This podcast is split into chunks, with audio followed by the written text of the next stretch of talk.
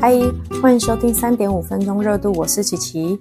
我今天主要想要分享一下，就是我这一次回台湾的心得。就是我不是十二月初的时候有呃回台湾短暂回台湾十几天嘛？就是这是我呃从二二年四月份来成都创业之后，我就没有回去过。然后这是我第一次回去，我不知道哎，这种这种感觉好难讲，因为我我以前就也去澳洲，可是去澳洲的时候没有离开过这么久。而且那个时候就也还年轻，而且那个签证就是确定是一年，所以我就会觉得我总有一天会回去。可是说真的，这一次来成都的时候，我觉得我的心境非常不一样。就是我二二年来的时候，我反而有一种，嗯，好像，嗯，不回台湾，也就是好像也没有关系，就是没有一定要回台湾的理由。嗯，反而这一次十二月份回去以后啊，我才发现。哇，原来我真的很喜欢台湾呢。不过有可能是因为在这边实在是太魔幻了，所以就真的其实没有那么习惯。我以为我会习惯这里的生活，可是其实没有。说真的，所以我我反而这一次十二月初回台湾的时候，我更确定我真的最后我总有一天一定会回来的。嗯，呃，这种心境我觉得我很难。很难讲，就是我想要先分享，就是我我以前没有觉得说台湾有多民主自由，但是我现在反而觉得哇，其实台湾真的很好诶，就是虽然可能在网络上会有一些可能政治不正确的言论之类的，就是你会被公审，你可能会被起底，但是我觉得至少哦，我现在甚至觉得你你就是大家可以在网络上面自由发表你的言论，然后你会被骂。然后也会有人站在你这边，这都是一件非常非常难得的事情，因为在这边真的是你你连说都没有办法说，就算你说了，你最后也会被 ban 掉，就是你的留言会被下架，或者你有些话就是会传不出去，然后更严重，你可能会会被警察就是查什么的。所以我觉得在这里生活还是有一种很，我觉得是一种不可，就是很难言喻的一种很窒息的感觉，也不是说这里真的有。那么可怕，就是大家其实骂还是会骂，但是就是关起门来骂这样子。但是台湾是大家真的可以包容各种不同的声音，当然有些人也会不认同，但是至少台湾是一个可以开放大家发表意见、表达意见、有讨论的空间的一个环境。所以我这一次回去以后，反而更觉得哇，台湾的民主自由真的是太珍贵了。台湾绝对不可以被收回去，所以我这次回去啊，就是只要有见朋友，我都跟朋友说，你们一定要去投票。台湾台湾人民有投票的权利，这件事情真的太太珍贵了。然后其实我在这里也认识很多嗯大陆人嘛，然后他们其实也都非常非常羡慕我们有选择的权利，就是先不管结果会是怎么样，但是。有选择的权利，就是有，就是一种自由的体现，你知道吗？就是这里的人是没有选择的权利的，所以我现在真的觉得，选择是一件好好珍贵的东西哦，是一个好珍贵的礼物哦。所以我现在真的，我觉得台湾是一个很棒的地方。接着就是想要跟大家分享一下，就是这是我自己个人的心境啊，就是呃，我有一天啊，就是站在我们二店门口。然后我就突然突然一种感觉，然后我就觉得，哇！如果现在我我前夫跟我儿子在这里，那会有多好？我也是那个时候我才意识到说，啊，我原来我还是很爱很爱我前夫的。就是我觉得两个人在一起啊，分享欲这件事情很重要，会让我有分享欲的人，好像只有我前夫而已。然后这也是我，嗯，可能这段出来这么久的一个体悟吧。然后，所以我这次其实回台湾，我大概前三天都在哭吧。就是我觉得我当年真的不应该那么冲动离婚，然后真的很伤，很伤我前夫。然后我就真的很后悔。然后，嗯，总之我。我回来之后呢，我有跟我我有跟我前夫就是表达我的心意，但是我我不敢说太多，我就是先跟他说，嗯，就是我的心境的变化，然后我就说，因为，然后我现在才思考说，哎，我那个时候会那么想要离婚，就是是因为我我很讨厌那个时候的自己，因为那个时候我们就是在做儿童滑步车，呃，就是压力很大嘛，就是做这种做小孩的生意，呃，我觉得很重要一件事情是我根本就不喜欢这件事情，我只是为了想赚钱了。呃，那个时候有一次我们在滑步车上课的时候，我就发现我在吼我儿子，就是为了要管秩序，因为他那时候才四五岁，根本年纪很小，就定不下来嘛。可是我又要上课，所以总之那个时候我就发现我在吼我儿子。然后下课的时候，那个时候我老公他就跟我说：“你以后不要在大家面前这样吼巧巧。”我才意识到说：“天哪，我变得好可怕哦！”可是我不知道要怎么。怎么调整自己？所以就压力太大了，然后我就觉得我我只想逃走，而且加上反正这一次就是有很多的体悟，然后我也发现说，就是可能因为我家庭成长背景的关系，我不是要呃责备我的原生家庭，我只是知道，就是我只是理解我自己原来是可能是因为原生家庭的。相处模式，然后导致我处理方式、处理事情的方式会变成这样。就是我发现我们家的人可能就是对家庭的关系比较疏离，就是我们不会把家人当做队友，就是我们只要一有问题，我们一定是向周围的人求救，我们不会向家人求救。其实我们更应该求救的是家人，所以我才呃反应过来说，我在呃那个时候。我在就是两年前状态很糟的时候，我应该要跟我老公求救的，我应该要跟他说我状况很糟，就是你可不可以帮帮我，或是要明确的表达我的需求。可是我那个时候没有，然后我选择跟周围的人说，跟周围的人抱怨他，然后抱抱怨说我老公不理不理解我，或是他没办法帮我，或是就是一方面，我觉得是一是我也在逃避面对我自己状态不好，然后我想要把。错都怪罪在怪罪到就是我老公身上，所以导致就是大家都想要帮我一把，可是我又变成我想要满足大大家的呃期望，可是我又想要呃满足我自己的需求，然后可是我就发现我做不到，所以我就崩溃，我就只想逃走，所以才会导致就是今天这个局面。这一次回台湾是真的想了很多，那。总之，我有跟我前夫说，嗯，我现在对他想法就是，我发现我还是非常爱他。然后，当年真的是我我自己状况不好，我那个时候也不知道怎么处理自己的状态，然后真的做错了很多事情。我觉得我真的对我儿子也很抱歉。我好像也就讲到这里，然后结果我才发现，哇，就是真的是不管在一起多久，只要你不把话说开。对方永远都不会知道你在想什么，他也不会知道你的需求是什么。然后我们这次聊开以后啊，他才跟我说，他一直以为我跟他离婚是因为我觉得他的家庭不好，我觉得他不上进。然后我现在在想，可能我那个时候是觉得他不上进，但是我觉得更深一层是，我我更讨厌那个时候的自己，就是为什么我没有办法撑起这一个家，就是我。我做不到完美，就是我做不到我想要的成为的那个样子。所以，总之，他就一直以为，呃，我是因为嫌弃他的家庭，所以才，所以才要离婚。然后他因为这样子，他也跟，他也跟我公婆，就是他爸爸妈妈，就是因为离婚这件事情，关系变得很糟。然后我听到这边，我真的是哭到不行，我真的觉得对他们很抱歉，因为我。我其实非常非常喜欢我的公婆，我公公真的，呃，那个时候刚结婚的时候，我确实对他们可能会有一些不满。可是那我觉得是，呃，你你刚进入到一个家庭的那个不安全感，然后还有生活习惯的调试。可是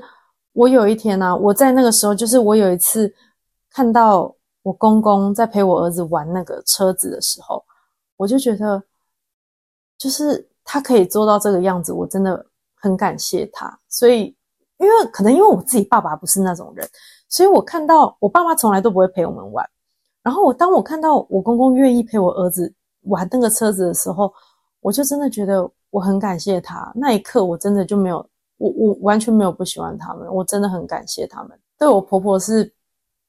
我觉得一开始是因为产后忧郁，所以我自己状状态真的很糟。然后又加上我是一个非常容易给自己压力太大的人。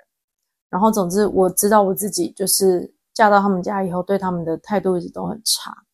然后我我我以前是喂喂母乳嘛，我有一次就。就是就是就是看到我我婆婆会喝我挤出来的奶，就是可能我儿子没喝完剩一点，她就会把它喝掉。就是我一开始觉得这件事情会让我觉得诶有点反感，然后我就就会跟别人讲嘛，然后就有人大部分人听到都会说哈，你婆婆会喝你的奶，就是我觉得好像被侵犯。我一开始也是觉得这样不舒服，可是啊，我有一次在呃我那个时候的公司中午吃饭的时候，我就跟同事聊天，然后我就跟我同事说，哎我我。我婆婆，我婆婆会喝我挤出挤出来的奶，这样。然后那个同事就很认真看着我说：“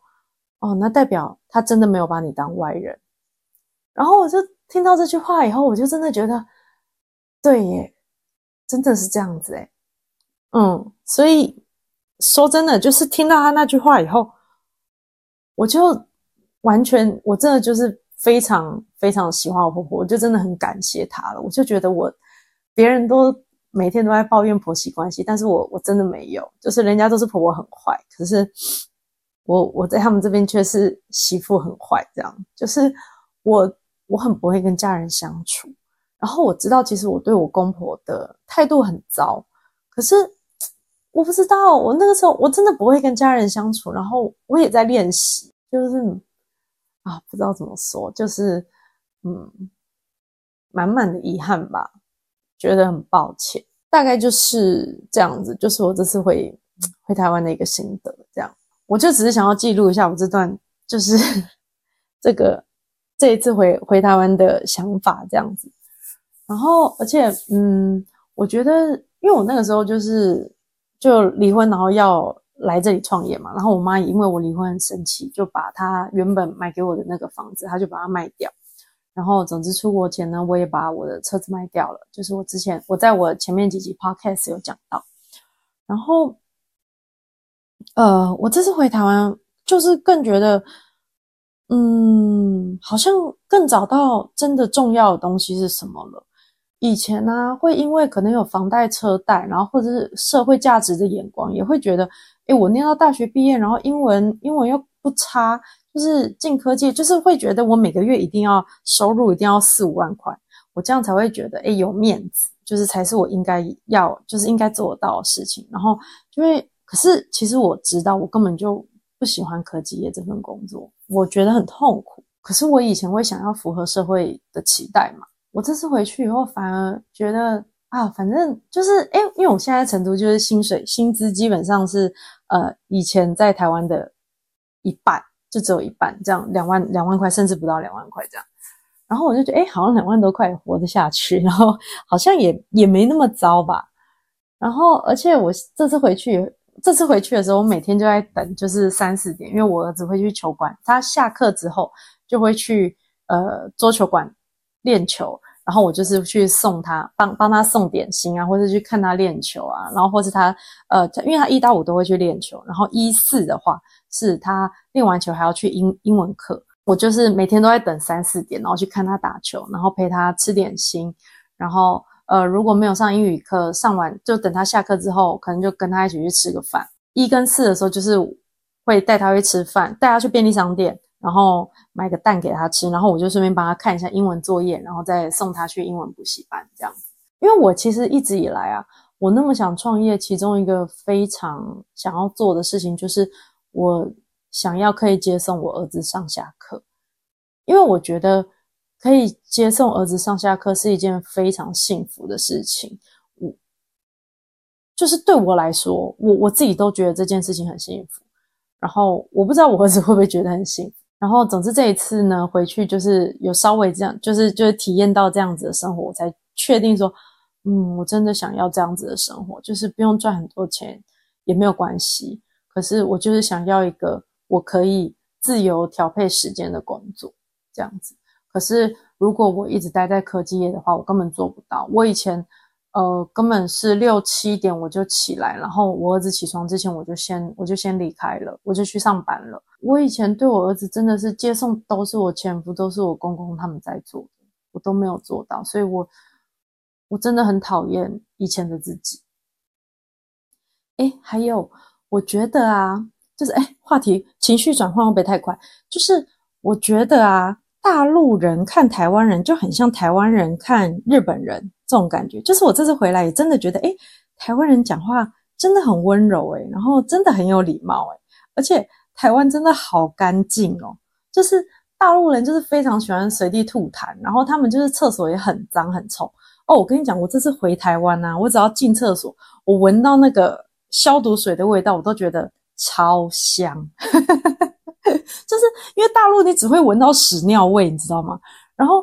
啊。我真的觉得台湾真的是太美好了，而且就是人又很有素质。然后我们去每一间餐厅，就甚至只是小吃店，然后我朋友的便当店，然后都非常非常干净。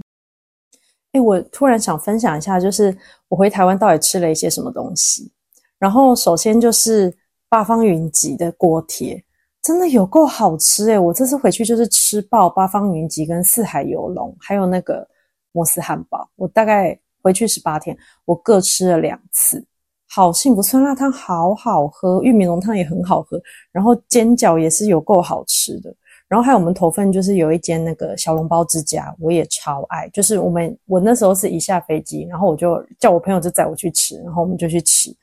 哦。然后还有礼拜二的建国夜市，礼拜二的建国夜市，我就是马上去买那个地瓜球。哦，我真的好想念地瓜球，怎么会这么好吃啊？接着就是头份还有一家那个圆光便当，就是我朋友他们家开的圆光便当，就是它的好朴实，它很无聊，然后大家每年都在骂他们涨价，但是我就是会吃，因为他们家就是啊，我不知道哎，就是你想不到吃什么的时候，就是吃圆光，而且他们家贡丸汤也很好喝，然后还有那个。甜点，我跟你讲，头份有一间很厉害的甜点店，因为我这频道没什么在，没什么人在听，所以我可以就是推荐我，不然这有点红，我就不太想推荐这一间，就是甜樱桃，超级无敌好吃，然后性价比很高，我希望它永远都不要被人家发现，因为他们生意已经够好了。我这次就是在成都的时候，我就已经先上了上网先下定，然后定了之后我回台湾，然后两三天我就去取货。哦，吃的好爽哦！然后，而且我这次回去刚好遇到甜樱桃的草莓季，然后我又吃了他们的草莓塔、草莓塔、栗子塔、柠檬塔跟那个呃地瓜塔，哦，超好吃的。然后那个台中，台中的部分就是我有去一中街嘛，然后一中街就是一定要喝那个爱德咖啡，爱德爱德咖啡的那个双 Q 奶茶，好喝到不行，它里面有那个咖啡砖跟珍珠。哦，好好喝哦，真的是很怀念呢。好，然后台中还有那个逢甲夜市，然后逢甲夜市就是关之琳大肠包小肠嘛，将军卤味，还有那个剪刀鸡蛋糕。哦，鸡蛋糕也好好吃，就是外酥，然后内软，然后又很扎实。因为成都这边的小吃就是非常的难吃。然后哦，我跟你讲，台湾任台湾夜市真的是超赞。然后逢甲夜市还有一家那个超独特木瓜牛奶。那家木瓜牛奶是一定要喝，有够好喝。就是我带我朋友去，然后我朋友也说，哎，这家真的很好喝。然后接着还有，哦，我们还去了台北嘛。然后呃，台北的话，我们就去吃杏子猪排。哦，炸猪排也好好吃哦。哎，我在成都真的没有吃，没有吃过炸猪排，因为这边就是不知道为什么肉。就是肉都很贵，而且这种就是呃，算日本的料理，就是异国料理又更贵，然后肉又很很少。反正我就是已经预设成都的异国料理就是很难吃，所以我压根就不想又贵又难吃，所以我压根就不想在这里试任何的异国料理。好，然后杏子猪排真的很好吃，然后我们还去吃了那个 Creamy 冰淇淋，Creamy 冰淇淋也好好吃哦，我的妈呀！然后吃回去也是，我也是吃那个草莓口味，哦，有够好吃，然后它那个皮。那个皮怎么？那个饼干皮怎么会这么好吃？就就是我喜欢的那种很酥、很细致的那种脆皮。它当然就不是夜市那种，毕竟它一只要一百五十块。然后哦，就是香浓，好吃到不行。好，然后我还跟朋友就还去了台中的春水堂，然后春水堂就吃了他们的牛肉面，还有那个春水堂一定要喝珍珠奶茶，幸福。然后台中的部分还去了那个那个那里是哪？原柏。原版的乌沙松饼，乌沙松饼，他们的松饼跟汉堡排也都很好吃诶然后他们的松饼是那种呃舒芙蕾松饼，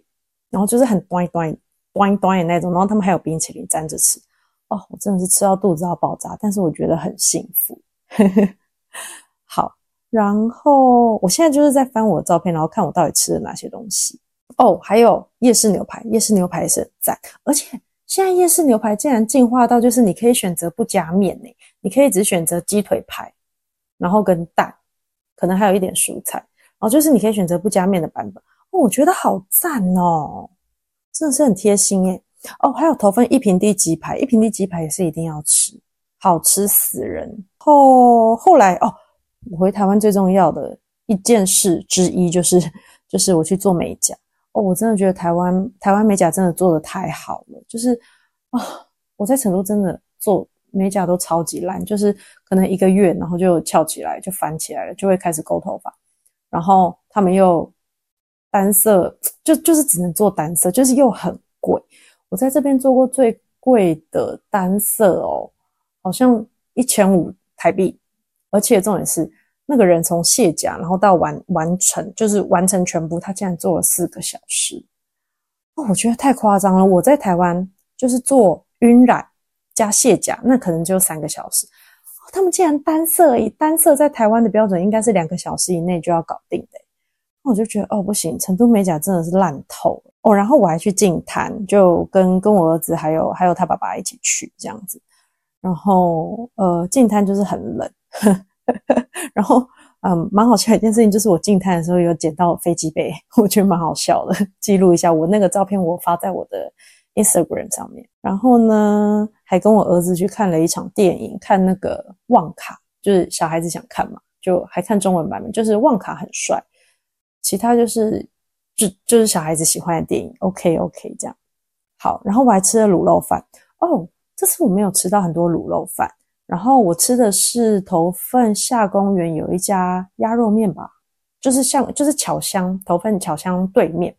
然后他们就是有一家人非常多的面店，他们的面非常好吃，他们的汤面也很好吃，然后还有那个卤肉饭也很赞，我去了两次这一次。那以上大概就是我这一次回台湾的一个分享，谢谢听到最后的你们，拜拜。